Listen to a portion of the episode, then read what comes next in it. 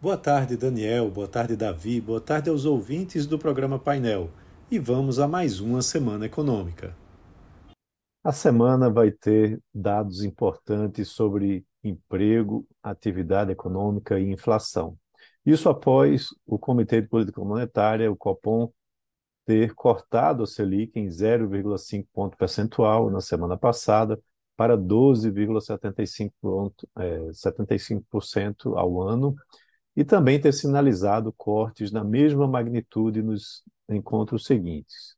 Os próximos dias vão trazer é, dados importantes, como eu mencionei.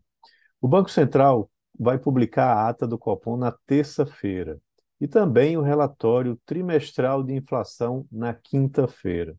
Os agentes do mercado esperam análise sobre o impacto das taxas de juros mais altas no cenário global também o grau de ociosidade da atividade doméstica, chamado hiato do PIB, entre outras informações. Com relação aos indicadores de inflação, no mesmo dia da ata do Copom, vai ser divulgado o IPCA 15 de setembro, onde se espera uma aceleração para 0,34% em relação aos 0,28% do mês de agosto, com a pressão vinda principalmente de preços administrados, como o da gasolina, né, devido aos aumentos recentes da Petrobras. Importante lembrar que a taxa anual vai subir para algo em torno de 5%, na comparação com os 4,2% do mês de agosto, né, devido à base de comparação mais baixa é, após os cortes de impostos do ano passado. Além disso, o GPM de setembro vai ser divulgado na quinta-feira, uma expectativa de aumento de 0,29%, levando a taxa anual para um campo negativo ainda, com a queda de um valor negativo de 6%. Mas, é, uma comparação com o mês de agosto, né, não tão negativo, quando o mês de agosto foi de menos 7,2%.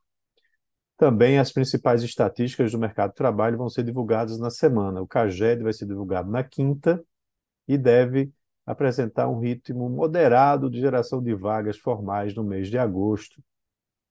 Já a PNAD contínua, que mostra a taxa de desemprego da economia, vai ser divulgada pelo IBGE na sexta-feira, onde deve apresentar uma diminuição na taxa de desemprego mais moderada, indo de 7,9% para 7,8%.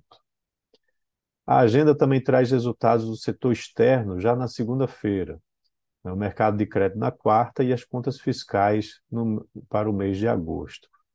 A expectativa é que o déficit primário de 24,3 bilhões de reais para o governo central seja divulgado na quinta e 24,1 bilhões de reais para o setor público consolidado na sexta-feira.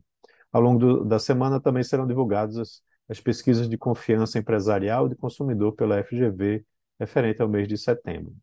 Por fim, com relação ao aspecto político, a agenda do Congresso da semana passada não, trou não trouxe grandes avanços, mas a votação sobre medidas de aumento de receita foi suspensa porque o presidente Lula esteve no exterior né, na semana passada, é, porém você vai ter uma expectativa para que se acelere as discussões essa semana.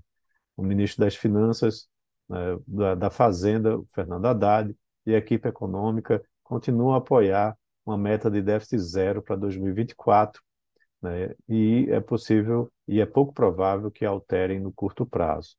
Na agenda internacional, os dirigentes do Banco Central americano e europeu vão discursar publicamente ao longo da semana, podendo dar pistas sobre a condição da política monetária. Principalmente o presidente do Fed, Jeremy Powell, vai discursar na quinta-feira. As atenções também na quinta vão estar é, voltadas à divulgação da leitura final do PIB do segundo trimestre dos Estados Unidos.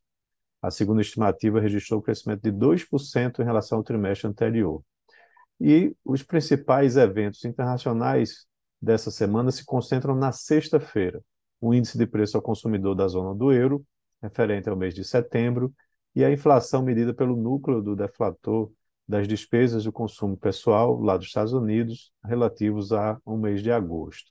Na China, As sondagens de atividade de setembro também serão publicadas na sexta-feira. Então é isso. Um abraço a todos e tenham uma ótima semana.